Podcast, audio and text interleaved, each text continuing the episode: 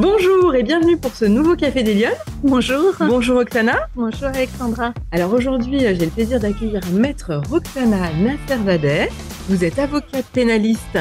Alors vous avez plein de casquettes et plein de particularités. Vous êtes euh, donc, euh, vous vous occupez de droit pénal, euh, notamment de dossiers internationaux, mais pas que. Euh, vous êtes d'origine iranienne Oui, et puis vous êtes également euh, coprésidente d'une ONG qui s'appelle Prison, Prison Insider. absolument. Euh, voilà, et, et donc euh, j'avais envie de vous accueillir parce que euh, vous êtes notamment très investi euh, sur la question de, de la place des femmes et notamment de la place des femmes iraniennes, dont on parle malheureusement beaucoup aujourd'hui. Euh, voilà, et j'avais vraiment envie qu'on puisse vous accueillir, que vous puissiez nous expliquer la situation, ce qui se passe, puisque effectivement euh, depuis euh, septembre et euh, la disparition, euh, en tout cas l'assassinat d'une jeune femme qui s'appelle euh, Massa Amini. On a commencé un petit peu à parler de, de la place des, des femmes en Iran et de la situation actuelle. Euh, mais évidemment, euh, on, on voulait avoir euh, votre point de vue et que vous puissiez partager avec nous cette situation qui est très, très préoccupante. Mais avant tout, Roxana, je voulais vous poser la première question de l'émission. Est-ce que vous êtes une femme engagée et ça veut dire quoi pour vous être une femme engagée? Tout d'abord, Alexandra, merci beaucoup de m'avoir invitée et de me donner euh, la parole. Euh, est-ce que je suis une femme engagée? Euh, je n'en suis pas certaine. Une femme passionnée, convaincue, euh, engagée, euh, oui, j'essaye d'agir en fait en conformité avec ce à quoi je, en quoi je crois, mais je crois qu'on peut faire encore plus. C'est vrai, Alors, parce que ouais, je, c'est une avocate qui me répond ça. euh, je- Mais l'engagement, c'est un peu au cœur de votre euh, de, de votre implication, de votre métier, de votre vie, puisque vous avez en plus plein d'autres casquettes au-delà de votre euh, propre activité. Mais ne serait-ce que avocate pénaliste, on va peut-être expliquer un petit peu ce que c'est, mais vous défendez des gens dont la vie euh, eh est en train de basculer ou a basculé. Donc c'est vraiment quelque chose d'hyper euh, euh, prégnant, quelque chose de très engageant, j'ai l'impression. Oui, effectivement. En fait, mon métier d'avocate consiste à intervenir à la défense des personnes qui sont soupçonnées d'avoir commis une infraction. Euh, ce sont des personnes qui, dans l'écrasante majorité des cas, sont emprisonnées et euh, donc en état de vulnérabilité selon la définition même du Conseil d'État. Euh, donc effectivement, j'interviens à leur défense. Après, si vous voulez, le travail de défense qu'on fait, ce qu'on peut imaginer comme étant un engagement, relève de chaque avocat et de sa pratique. Ah oui, d'accord. Donc et, et vous, vous y mettez quelque chose de personnel dans cet engagement ou au contraire, il faut y mettre une distance parce que euh, bah, j'imagine que ça doit être euh, très particulier. Vous avez la vie de, de, de quelqu'un un petit peu entre vos mains, vous l'accompagnez sur un procès euh, avec bah, souvent à la clé peut-être une peine d'emprisonnement ou de privation de liberté. Comment on le gère ça hu- humainement et émotionnellement?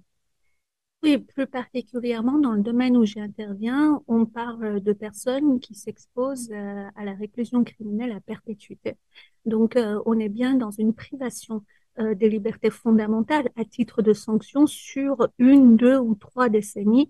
Euh, donc, euh, quelque chose d'assez important dans la vie des personnes dont je suis en charge euh, de la, de la défense. Est-ce que c'est euh, une façon de travailler, comme vous dites, avec un engagement personnel ou avec de la distance? Il faut voir ça à plusieurs niveaux. Euh, le premier est celui, euh, on va dire, des principes desquels je suis convaincue. Euh, par exemple, pour moi, la prison n'est pas une sanction qui soit adaptée ni euh, pour la personne qui est condamnée, ni même pour la société, parce que d'après euh, des études, je veux dire de manière unanime, euh, la prison engendre euh, finalement la violence. Donc, ce n'est pas pour moi une mesure efficace non plus pour la sécurité de tout un chacun. Sauf que ceci est ma conviction personnelle. Mhm. Bien souvent, je défends des gens qui vont dire je mérite d'être emprisonné. Donc, je dois bien mettre une distance entre ma conviction personnelle et la voix de la personne que je défends et que je porte, n'est-ce pas? C'est la définition même du métier d'avocat, c'est de porter la voix de quelqu'un en réalité. Donc, il y a cette distance qui s'impose. Un autre niveau d'engagement personnel ou de, de distance peut être dans la relation avec l'intéressé. Euh, voilà une personne qui est accusée, en tout cas soupçonnée d'avoir commis euh, une infraction terrible, extrêmement grave, avoir tué par exemple un enfant. Euh, très souvent, cette personne va être complètement délaissée par ses proches, si ce n'est que ça pouvait être une personne qui était d'ores et déjà marginalisée avant Mm. les faits. Euh, donc délaissée par ses proches, seule, euh, dans un endroit où elle est exposée à la vulnérabilité, c'est-à-dire l'emprisonnement. Et au final, une de ses relations extérieures majoritaires va être son avocat, moi ou un de mes confrères ou consoeurs. Et là, tout de suite, à travers l'enquête et à travers la, la, la position d'isolement de l'intéressé, l'avocat va rentrer dans les détails les plus intimes de la vie de la personne dont elle est en charge de la défense. Et là, on voit bien qu'il n'y a plus de frontières et qu'on est tout de suite euh, mmh. très proche de la personne. Mais en parallèle, nous sommes que avocats et donc, en tout cas pour ma part, je m'attache à, à, à, poser une distance euh, avec la personne euh, que, que, que je défends. Alors, avocat pénaliste, c'est un, milieu très particulier dans le monde des avocats. Est-ce qu'il y a beaucoup de femmes euh, Vous avez beaucoup de femmes consoeurs? Est-ce que c'est une profession où il y a beaucoup de femmes ou, au contraire c'est très masculin ou bien réparti? Écoutez, euh, il y a une croyance, en tout cas contemporaine, je ne parle pas de, l'époque d'avant, au terme de laquelle euh, le monde des avocats pénalistes est réduit à celui des hommes. Euh, ceci est, en tout cas, à mon sens, de ce que je vois dans le prétoire, ne correspond pas à la réalité, mmh. ou en tout cas est en phase de ne plus du tout être possible, puisqu'il y a une féminisation massive du métier, aussi bien du côté des magistrats que du côté des avocats. À la vérité, tous les jours dans le prétoire, si vous allez ici à, à Lyon et que vous vous asseyez au fond de la salle, vous allez voir autant de filles que de garçons qui viennent défendre les personnes au pénal. Pourquoi est-ce qu'on pense que c'est un monde d'hommes? Parce qu'en réalité, les stars du droit pénal, ouais. ceux qui sont les plus médiatiques, ceux qui euh, on invite à différentes émissions, euh, ceux qui ont de la place en fait dans les médias, sont les hommes. En conséquence de quoi, on, les, les, les, gens peuvent être convaincus que c'est un métier d'homme. En réalité, il y a autant de femmes que d'hommes, sauf que les hommes sont beaucoup plus euh, mis en lumière que ne le sont les femmes. Donc il faut qu'on change ça. C'est d'ailleurs la raison pour laquelle vous Absolument. êtes invité aujourd'hui. Est-ce que c'est donc est-ce que c'est une un métier euh, dont vous rêviez euh, déjà petite fille euh, ou c'est venu plus tard? Non, c'est toujours ce que j'ai voulu. Toujours. Absolument. Petite fille, vous rêviez d'être avocate. Petite fille, je rêvais d'être avocate. J'étais consciente de ce que ça représentait comme euh, comme travail et comme métier. Il faut savoir que je suis née en Iran. Ouais. Et donc, euh, j'ai vécu très longuement à Shiraz, qui est l'ancien Persepolis, euh, une ville euh, en Iran. Et euh, donc, j'ai vécu là-bas jusqu'à à peu près mes, mes 12 ans. Donc, je voyais bien que euh, la loi organisait en réalité le statut de chacun et de chacune et qu'en ma qualité de femme, j'avais moins de droits que les hommes. Et je comprenais aussi quel était le métier d'un avocat et, et euh, comment est-ce qu'un avocat devait manier la loi euh, dans le plus grand intérêt de son client. Et, et puis, euh, et puis et surtout, très tôt, j'ai compris que les avocats étaient les gardiens des libertés individuelles et collectives. Et donc, euh, c'est absolument le métier que j'ai toujours aimé faire. Je me souviens quand j'étais à l'école, mais je veux dire, je suis en CP ou peu importe, CE1, CE2, ouais. euh, je voyais ce phénomène de tous tous les élèves, tout, toutes les filles, puisque les écoles ne sont pas mixtes en Iran, qui euh, tout d'un coup se mettaient à ne pas aimer une des camarades. Voilà. Mm -hmm. Et là, il y avait pour moi déjà un, un phénomène profondément injuste non pas qu'il était, euh, s'il voulait légitime ou pas d'apprécier telle personne, le fait de toute une majorité, de tous contraints, en soi, pour moi, était quelque chose d'anormal et d'injuste. Et donc, peu importe ce qu'on reprochait à la personne, tout de suite, je me posais du côté de la minorité mmh. en réalité. Mmh. Non pas que je cautionnais ou non son acte, mmh. mais le fait que je n'ai jamais aimé le lynchage. Alors, c'est des choses qui vous ont aussi marqué petite. On, on, on, le dit, vous le disiez justement, euh, vous êtes euh, né en Iran, vous êtes d'origine iranienne, euh, et vous avez euh, été marquée euh, très tôt, petite fille, de la situation de la place des femmes. et je crois justement que vous aviez un, pacte avec vos parents, c'est-à-dire que pour sortir, pour être libre de sortir sans le voile, hein, sans être voilée, euh, vous aviez les cheveux très courts, petite. Oui, absolument. Ce qu'il faut comprendre, c'est qu'en Iran, le voile est obligatoire pour les filles très tôt, dès lors qu'en réalité, elles ressemblent à, des filles, on va dire.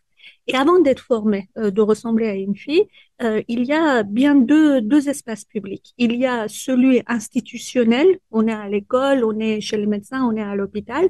Et là, parce que notre identité est connue par notre genre, donc on doit porter le foulard. Et puis, il y a l'espace public non institutionnel, on sort faire un pique-nique, etc., mm. où là, effectivement, on n'est pas censé être fille ou garçon ou justifié de son identité. J'avais eu les encouragements de mon père, l'autorisation résignée de ma mère de couper mes cheveux extrêmement courts et de me faire passer pour un garçon à chaque fois que j'étais dans l'espace public non institutionnel. Et vous savez, quand bien même j'avais des parents qui avaient un esprit extrêmement libre, qui euh, pensaient que bah, les femmes et les hommes étaient des êtres euh, égaux et qui m'avaient en fait élevé dans cet esprit-là, euh, j'ai le souvenir d'une fois, on était en vacances et euh, on était euh, dans un hôtel. Et là, c'est tout à fait par hasard que je retrouve ma meilleure amie qui, elle, est avec sa famille euh, en vacances dans cet hôtel. Euh, une fille qui s'appelait Sonia, qui s'appelle toujours Sonia, qui était issue d'un couple mixte. Euh, sa mère était allemande, son père était iranien, ils habitaient en Iran et qui pratiquaient exactement la même chose que moi, c'est-à-dire les cheveux courts et se faisaient appeler pour un garçon. On voulait, euh, c'était les vacances, aller à la piscine de l'hôtel.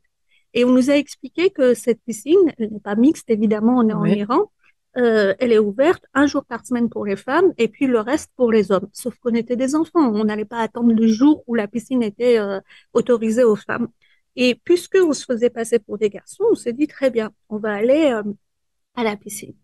Et je me souviens du sentiment de peur que j'ai eu parce que j'ai réalisé à ce moment-là pour la première fois de ma vie que lorsque j'étais dans la piscine, euh, quasiment nue en réalité. J'étais entourée exclusivement d'hommes mm. de tous les âges et eux-mêmes quasiment nus puisqu'ils étaient en maillot mm. de bain. Et ça a été un choc pour moi et j'ai pris peur et je suis sortie de la piscine euh, à ce moment-là. Et j'ai vraiment compris que ce déguisement, finalement, ce mm. travestissement, au final, ne changeait pas grand-chose à notre condition de fille. Oui, il n'assurait pas votre protection. Euh, Absolument. et, et, et d'ailleurs, pour qu'on comprenne bien euh, la façon dont les choses se passent en Iran, euh, euh, elle, malheureusement, elle s'inscrit dans la durée, elle remonte pas uniquement là ces derniers mois. en Iran, il y a ce qu'on appelle la police des mœurs. Absolument. et je crois que quand vous étiez petite, vous avez eu malheureusement à y être confrontée. Absolument. Alors, la, la, la, police des mœurs est là dans l'espace public pour vérifier la conformité de la tenue vestimentaire des hommes et des femmes mmh. en Iran euh, par rapport euh, à la loi islamique euh, en place. C'est une police qui est terrible. C'est euh, elle qui a tué Gina Massa Amini, le, qui est décédé le 16 septembre 2022, ce qui a eu pour le début d'un enclenchement d'une révolte, d'une révolution en Iran. Il est de notoriété publique qu'à partir du moment où vous êtes interpellé par cette police, vous allez être soumis à des mauvais traitements dégradants, inhumains et euh, par la suite être emprisonné, euh, condamné, etc. J'étais euh, sortie de chez moi euh, pour aller à une boulangerie euh, dans le quartier venait de s'ouvrir une boulangerie française et donc on voulait savoir euh, ce que c'est une baguette, euh, etc. Vous étiez toute petite, hein, vous aviez 10 ans. Absolument, absolument. Et j'étais allée juste chercher une baguette pour rentrer chez moi. Et je me suis fait contrôler par la police politique, la, pardon, la police des mœurs, mais c'est aussi une police politique, sur le chemin, deux femmes habillées en tchador, alors que le tchador n'est pas obligatoire en Iran, je tiens à le dire. Les femmes doivent porter une tenue euh, conforme en fait aux lois, qui consiste à cacher les cheveux, les parties du corps, etc. Mais le tchador n'est absolument pas pas obligatoire en Iran.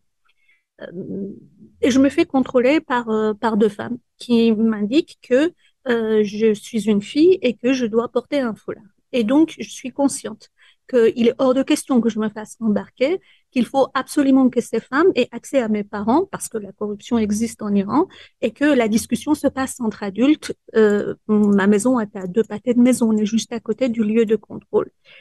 Donc je leur indique que je suis un garçon, elles ne me croient pas et je finis par leur dire je vais déboutonner mon pantalon pour vous le montrer à ce moment-là, je sais précisément qu'en leur qualité de femme, même si elles relèvent de la police des mœurs, elles n'ont pas le droit de regarder le sexe d'un garçon euh, pour un contrôle d'identité ou pour autre chose.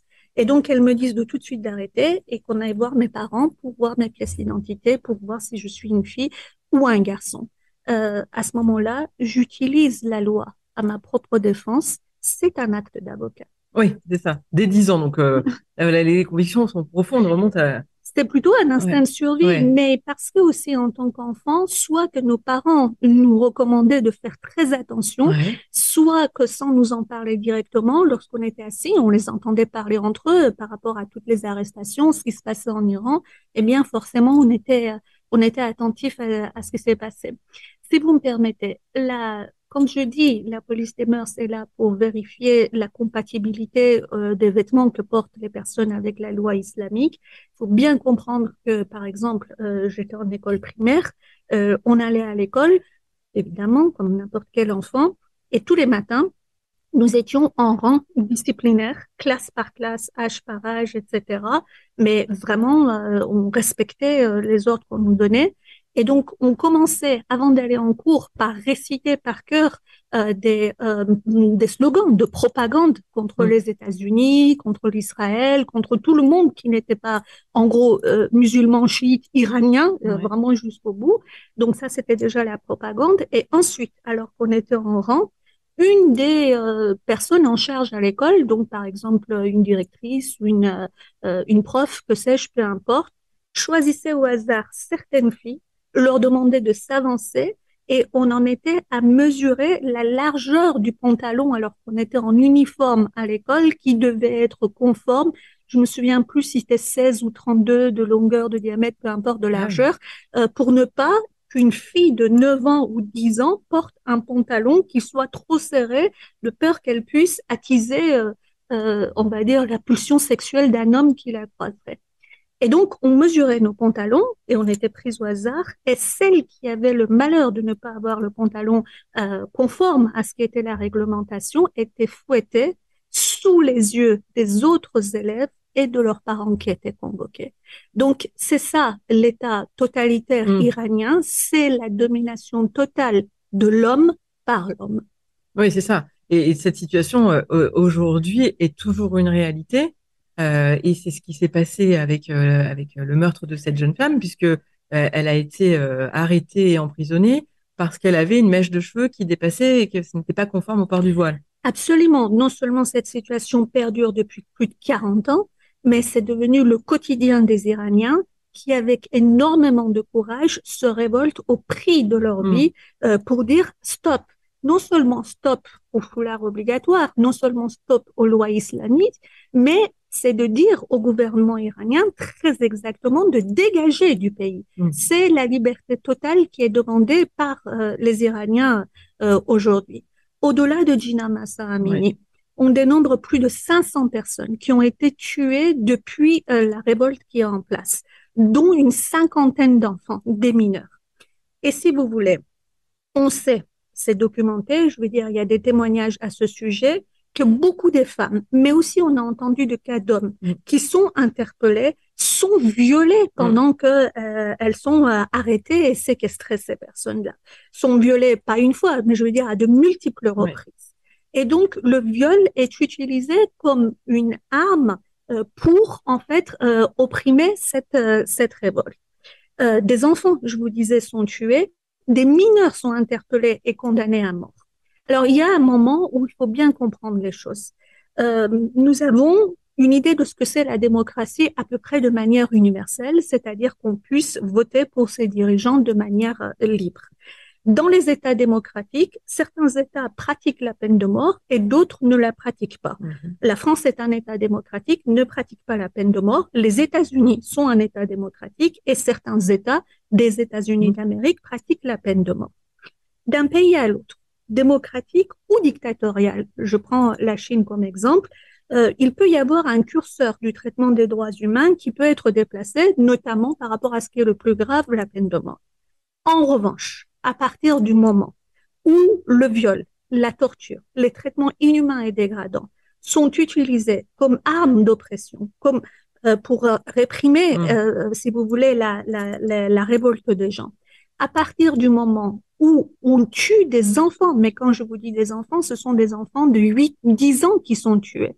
Là, on dépasse tout seuil de tolérance, de souveraineté étatique dans la manière à avoir géré les gens. Il y a quelque chose d'inacceptable à partir du moment où on touche aux enfants et à partir du moment où on utilise le viol dans le cas des arrestations. Et lorsque on a dépassé ce seuil, qu'on soit en Chine, aux États-Unis ou en France, mm. on admet de manière universelle que ceci n'est pas acceptable. Eh bien, les euh, dirigeants occidentaux devraient prendre acte de ce que le seuil a été dépassé mm. par le gouvernement iranien de manière terrible et de réitérer. Et qu'à partir du moment où ce seuil a été déplacé, il n'y a plus de possibilité d'aucune négociation avec l'Iran. Il faut très clairement dire au gouvernement iranien que tous ces massacres qui ont eu lieu depuis plus de trois mois, on ne peut plus revenir en arrière et euh, les éviter. Mm. En revanche, il faut arrêter maintenant et tout de suite ce massacre pour trois raisons fondamentales.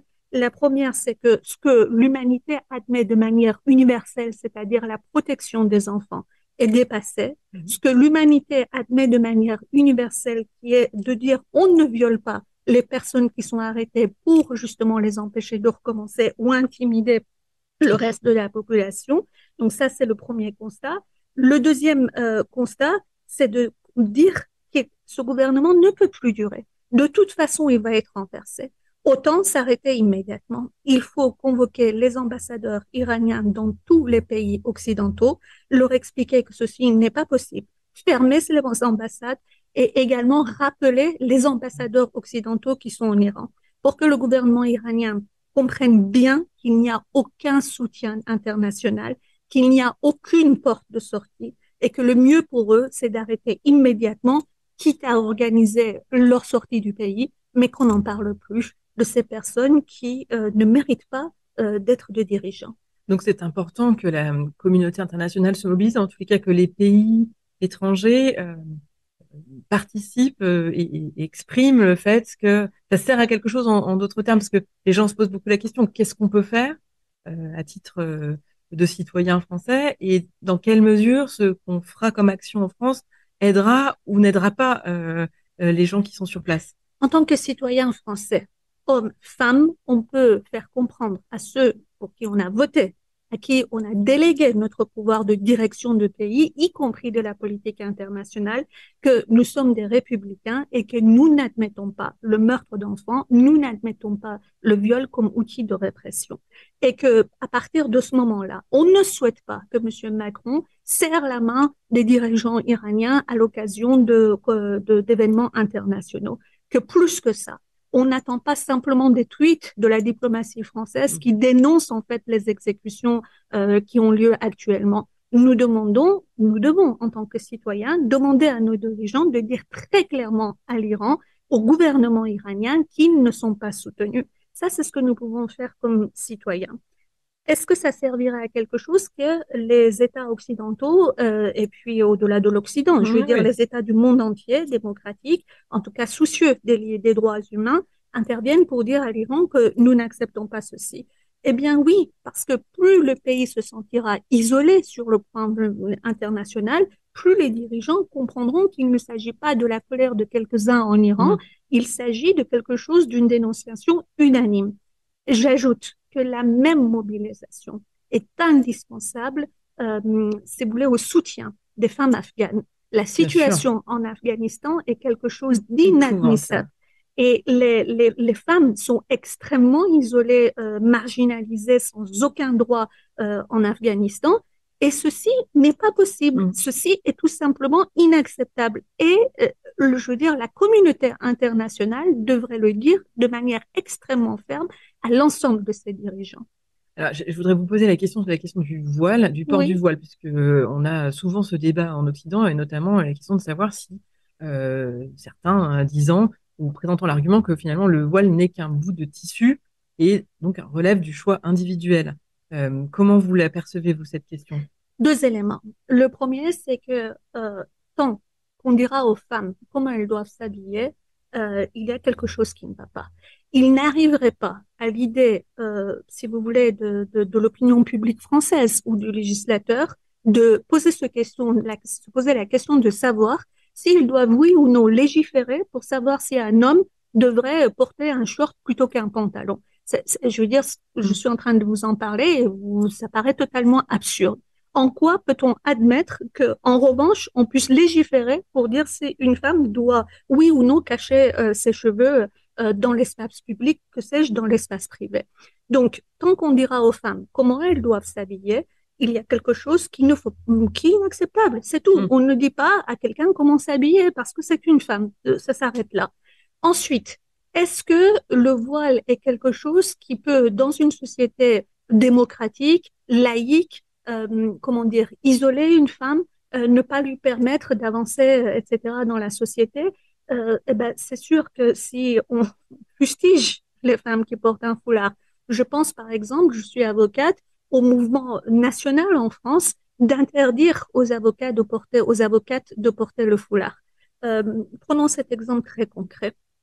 Voilà une femme qui a fait euh, ses études, qui euh, normale jusqu'au bac, qui a fait entre 5 et 7 ans d'études complémentaires pour devenir avocate et qui a vocation à prendre, euh, bah, si vous voulez, quand même un poste qui est euh, d'une catégorie socio-professionnelle un peu plus élevée, euh, qui euh, demande une instruction, etc., et qui se pratique très exactement dans l'espace public, puisque les audiences sont publiques, et qui a une utilité sociétale. Donc voilà une femme qui a toutes sortes de compétences et toutes sortes d'aspirations et toute la place normalement dans la société euh, et dans l'espace public. On dit à cette femme, parce que tu portes un foulard, eh bien, tu ne pourras pas venir en audience. On l'exclut de l'espace public, nonobstant ses diplômes, nonobstant ses compétences uniquement parce qu'elle porte le foulard.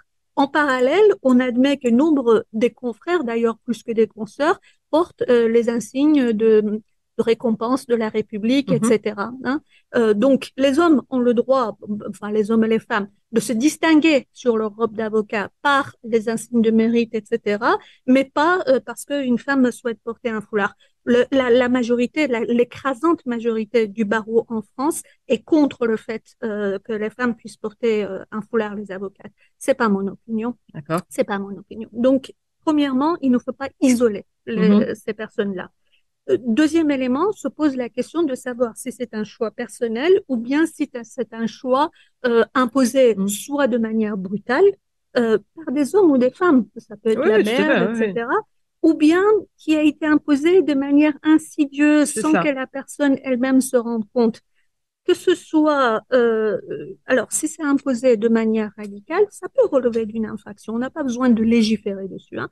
Mais si ça a été de manière insidieuse, etc., c'est certainement pas une loi qui va changer ça. Mm. Je veux dire, c'est plutôt euh, la refonte de la place de la femme dans la société, de la manière dont on peut voir une femme euh, et de la confiance qu'elle peut avoir elle, en elle, de sa capacité à résister à quelque chose qu'on voudrait lui imposer, mm-hmm. qui, qui est en jeu. Et donc, ça n'a rien à voir avec la loi.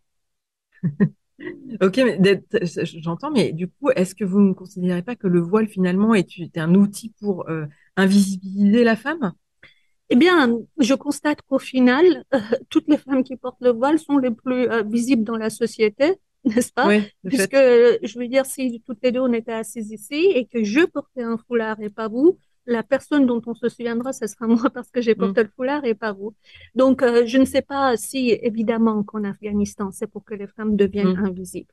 Évidemment, en Iran, c'est pour que les femmes soient asservies. Mais lorsqu'on est, en tout cas, dans une société où la grande majorité des personnes ne portent pas le foulard d'une mm. part, dans une société laïque, et où d'autre part, les personnes qui portent le foulard sont stigmatisées, eh ben, c'est tout l'inverse. En réalité, le foulard euh, ne va pas invisibiliser mm. ces personnes. Au contraire, euh, elles seront le plus vues. Alors, on revient sur votre parcours euh, personnel. Donc, du coup, on a compris le, l'origine dans lequel est un peu née votre vocation d'avocat. Euh, vous êtes arrivé ensuite en France. Euh, vous, donc, vous saviez que vous vouliez faire avocat. Vous avez construit votre, votre parcours euh, comme ça. Vous avez fait une fac de droit, j'imagine. Absolument, absolument. Je ne sais pas si vous vous souvenez, mais ça existe encore aujourd'hui. En troisième, on est obligé de faire un stage. Et donc, je reçois volontiers les, les, élèves de troisième à mon cabinet. Et je suis très souvent très surprise par voir les, de voir l'éveil intellectuel que peuvent avoir ces, ces élèves-là j'avais demandé évidemment mon stage dans un cabinet d'avocat et j'ai trouvé ça euh, absolument formidable. J'ai commencé euh, mes deux premières années d'études de droit et euh, là, on avait la chance, j'étais à l'université de droit de, de Saint-Étienne. À l'époque, on avait un deux de licence, etc. C'est plus le cas actuellement. Et j'avais la chance d'avoir un cours d'une heure par, par semaine de sciences politiques. Et c'était précisément ça. J'étais en train de, de, de, d'étudier la loi et je n'en comprenais pas l'esprit. En tout cas, j'avais besoin d'en comprendre l'esprit. Donc, euh, j'ai continué euh, par une licence et une maîtrise de sciences politiques, et puis euh, des études en droit humanitaire, mais uniquement pour comprendre le fonctionnement du droit humanitaire et des institutions internationales. Et puis, j'ai travaillé dans le domaine de la banque. Ah oui, d'accord, ok. de mes études. Je venais d'un milieu assez modeste ici en France et euh, il fallait que quand même je finance mon quotidien. J'avais un bac plus 5, euh, c'était l'époque où les banques recrutaient et payaient très bien les gens, donc euh, voilà, j'ai pris ça. Je suis restée 3-4 ans et je me suis dit non, tu as toujours voulu être avocate. Là, je suis retournée faire des études de droit et, et, et j'ai présenté l'examen d'entrée à, à l'école des avocats. Et, et comment est née cette envie d'aller sur le droit pénal? Parce que c'est très spécifique Alors, précisément, lorsque j'ai étudié le droit, le droit pénal ne m'a absolument pas intéressé, mais, mais du tout. Moi, ce qui m'intéressait, c'était le droit constitutionnel, le droit administratif, etc., le droit public. Et puis, euh, finalement, lorsqu'on est à l'école des avocats, on doit faire des stages dans des cabinets d'avocats, euh, voilà. Et euh, dès la première fois où je me suis retrouvée dans un prétoire pénal, j'ai compris que c'était ça que je souhaitais faire. Ouais et j'ai compris qu'il y avait un vrai sujet euh, dans le traitement de la délinquance et de la personne poursuivie, mais également euh, de la personne qui est victime. Et, euh, donc tout ceci a fait que finalement j'ai fait du droit pénal. Et est-ce que ça a été facile? Est-ce que est-ce vous que vous avez eu le sentiment que c'était plus difficile d'être une femme et, et qu'on vous voilà qu'on vous rendait la tâche plus ardue? Ou pas du tout Ce qui est difficile, c'est les compétences peut-être à acquérir comment vous l'avez euh, vécu?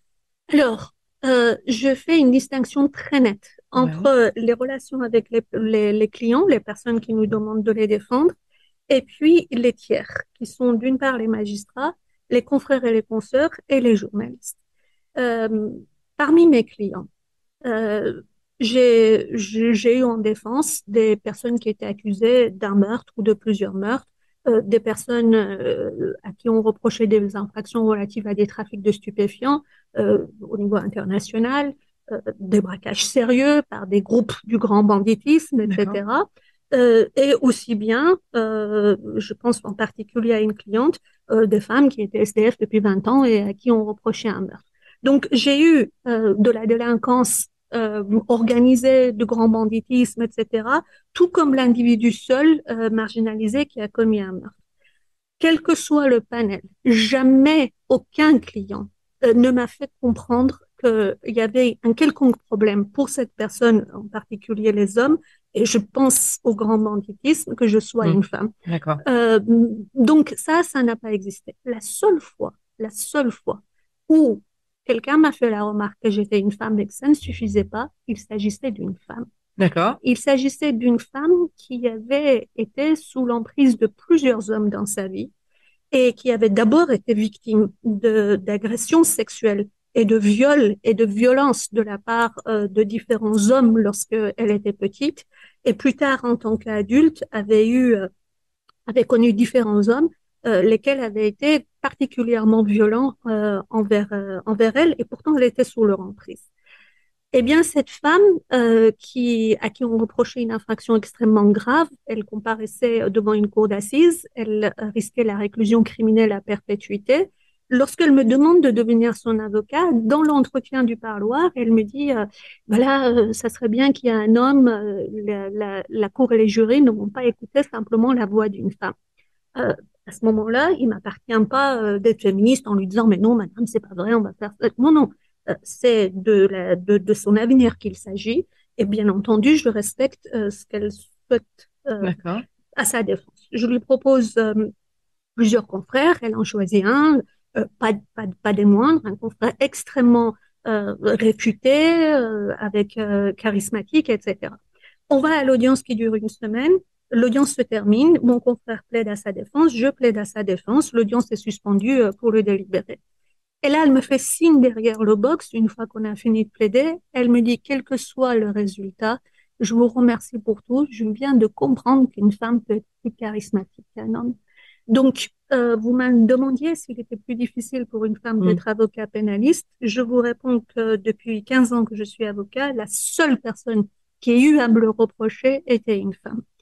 Ensuite, avec les magistrats, euh, j'ai connu ça. Des magistrats qui, euh, à l'audience, euh, de, je veux dire de manière publique, avaient euh, des remarques qui étaient inacceptables. D'accord. Euh, vous avez quand même dans certaines juridictions des présidents de juridiction qui disent, euh, lorsque l'avocate prend la parole, Maître, vous savez ce qu'on dit, les plaidoiries, c'est comme les jupes, plus elles sont courtes, meilleures elles sont. Très bien. Donc là, Oui, on est dans dans un prétoire Oui. et c'est un magistrat qui le dit. Euh, des confrères, je me souviens. Euh, comment vous répondez à ça? Enfin, quand je veux dire, c'est un magistrat, c'est délicat. Alors, Qu'est-ce qu'on peut faire? euh, je, je pense que ça dépend de, de, de l'ancienneté et de l'expérience qu'on a. D'abord, je pense que cette phrase, elle ne sera pas dite à n'importe quel consoeur, de n'importe quel âge. Et deuxièmement, en tout cas, pour ce qui me concerne, je réponds immédiatement en disant que euh, cette expression n'a pas lieu d'être. Et, et, et- et si vous voulez, la personne qui le dit se rend compte que ce Mm, n'est pas à mm. dire. Donc, il n'y aura pas de discussion à dire, ah ben non, Mm. maître, euh, j'ai la parole libre. Je dis non, non, non. Ça, Ok. c'est c'est Donc, on laisse rien que- passer. il ne faut absolument pas laisser passer. Il faut pas être irrespectueux. Il faut pas être agressif. Il faut être extrêmement ferme en disant cette phrase-là n'a pas lieu d'être dans un prétoire. Point. Point. Euh, qu'on soit magistrat, avocat euh, ou justiciable, un prétoire ou ailleurs, mais je veux dire, le prétoire est le lieu de la légalité. Donc, c'est c'est encore un lieu sacré où il devrait y avoir aucune discrimination. De la part des confrères aussi. Euh, j'ai euh, le souvenir, si vous voulez, euh, en droit, il y a une expression, lorsque les droits d'une personne n'ont pas été respectés, on doit déposer des écritures et on appelle ça soulever des nullités. Et donc, j'étais jeune avocate, j'avais hésité à une audience de comparution immédiate à soulever ou non une nullité. Je croise un confrère pénaliste extrêmement réputé à Lyon et je lui pose la question de savoir s'il faut soulever cette nullité. Il me dit, soulevez tout, soulevez même votre robe. Et là, je, je- regarde le confrère, je, je, je- suis sidérée, Mm. sidérée. Mm. Et donc, il faut répliquer. Il faut immédiatement répliquer pour dire ça ne fonctionnera pas et ça ne passe pas. Euh, donc, et j'ai pu remarquer avec certains journalistes également qu'il y a euh, une façon de considérer l'avocate euh, différente de considérer euh, l'avocat. Voilà, il peut y avoir effectivement une inégalité dans le traitement. Euh, et puis vous pouvez le constater vous-même. Je veux dire, partout en France, il y a des avocates formidables, mais du point de vue couverture de- médiatique, ce sont les hommes sont qui l'emportent. Alors justement, quel, quel conseil vous donneriez aux jeunes lionnes qui nous qui nous écoutent, aux jeunes ou moins jeunes d'ailleurs, mais qui aspiraient euh, à une profession, à la profession d'avocat, euh, qu'est-ce et qui peut-être se disent bah oui, mais moi je suis peut-être pas charismatique ou je je sais pas bien m'exprimer, euh, euh, j'ose pas y aller. euh, vous leur dites quoi? Eh bien, euh, je leur dis, je leur dis d'abord que c'est un métier formidable, qu'il ne faut surtout pas hésiter à, à le pratiquer. C'est un métier dans lequel, en fait, on apprend le droit et lorsqu'on est confronté au quotidien à la défense des gens, on apprend un tas d'autres choses, de d'autres domaines auxquels on n'aurait jamais pensé. Donc, euh, je dis d'abord à toutes les personnes qui souhaitent, euh, toutes les filles et les hommes aussi qui souhaitent être avocats, avocates, de, de, de, bien sûr de s'engager dans ce métier-là. Euh, personne n'est à l'aise à l'idée de prendre la parole en public. Euh, je, je, je ne prends pas la parole dans un prétoire, dans une cour d'assises en me disant, oh là là, je, enfin, ça va être formidable, je me pose aucune question. Non, non, sans cesse, on a la trouille, sans cesse, on veut bien faire et sans cesse, on s'améliore. Euh, je souhaite dire à toutes celles et à tous ceux qui pensent qu'ils vont être paralysés parce qu'ils ne savent pas prendre la parole, que ça arrivera de temps en temps, mais qu'on peut surmonter ça. Mais qu'en tout cas, dans la grande majorité des cas, avant de prendre la parole, une audience se sera passée. Et cette audience, et notamment si elle est malmenée, euh, euh, va susciter une sorte de rage dans l'esprit de l'avocat qui doit prendre la parole. Tant est si bien que de la peur de prendre la parole, on passe à quand est-ce que j'ai la parole pour dire ce que j'ai à dire? Et ça Et devient le donc, moteur? Exactement. Et donc, ça devient un moteur. En tout cas, que ce soit des hommes ou des femmes, dès lors qu'il y a un propos euh, qui met en cause euh, leur, euh, leur égalité, leur dignité, leur humanité, euh, ça peut être des femmes, ça peut être euh, des hommes, ça peut être des gens à raison de leur euh, orientation sexuelle, Mhm. etc. Il ne faut jamais rien laisser passer. il faut immédiatement dire que ça, c'est inacceptable et que ça ne doit pas avoir lieu. Donc, euh, voilà. Et c'est peut-être aussi plus facile de défendre les intérêts de quelqu'un d'autre que, que, que, pour soi. Totalement, euh, évidemment, évidemment. Il est beaucoup plus facile de prendre la parole à la défense de quelqu'un euh, que euh, de, de, prendre la parole à sa propre défense. Vous savez, euh, maître Frédéric Bons, qui est une avocate que j'apprécie énormément, intervenait un jour lors d'un colloque à l'Institut de défense pénale et elle disait cette chose-là. Elle disait, imaginez, c'est la nuit, vous êtes complètement paumé, vous devez absolument traverser une forêt, vous n'avez pas le choix cette forêt est dangereuse, euh, la météo mauvaise, bref, vous êtes dans toutes les conditions effroyables possibles. Si vous devez traverser cette forêt seule, vous serez apeuré, vous allez faire ce que vous allez pouvoir et puis vous allez la traverser. Si vous aviez un enfant avec vous et dont vous étiez obligé de prendre la main pour traverser la forêt, vous allez être galvanisé, plein de courage et vous allez tout affronter. Eh bien, euh, cette forêt est le procès et cet enfant est votre client. Et elle avait raison. Ouais, c'est une très belle image. Euh, et alors, Roxana, dernière question de, de l'émission. Euh, si vous aviez, vous, une baguette magique, vous feriez quoi pour que les femmes, elles s'impliquent plus dans le débat public? Qu'est-ce qu'il faut faire aujourd'hui? Eh bien, je, ferai en sorte que dès euh, le premier moment de l'institutionnalisation de la vie de la petite fille, son entrée en CP à l'école, euh, il y ait tous les outils qui permettent de faire comprendre à cette fille, mais également au petit garçon qui est assis à côté, qu'ils sont exactement les mêmes, qu'ils ont les mêmes droits, qu'ils ont les mêmes capacités, qu'ils ont les mêmes pouvoirs et qu'ils sont en droit d'attendre les mêmes choses de la société. Mm. Donc, euh, ma baguette magique consisterait à changer l'esprit d'éducation et l'ambiance générale en réalité qui règne euh, de différence entre les femmes et les hommes dès lors qu'ils sont dans un espace institutionnalisé. Très bien. Bah, écoutez, maître, je vous remercie infiniment euh, d'être venu ce matin nous parler de votre parcours, de parler euh, également aussi de la situation euh, de la place des femmes iraniennes, également du peuple iranien aussi dans son ensemble. En tout cas, merci d'avoir pris ce temps, que je sais que vous avez un emploi du temps chargé. voilà, j'espère que ce café vous aura plu. On reparlera évidemment de l'Iran et, et, du combat pour les, pour les femmes iraniennes à Lyon notamment dans les prochaines semaines. merci d'avoir suivi ce café. Je vous souhaite une agréable, une agréable journée. Je vous donne rendez-vous la semaine prochaine pour un autre Café des Lyonnes. Au revoir. Au revoir.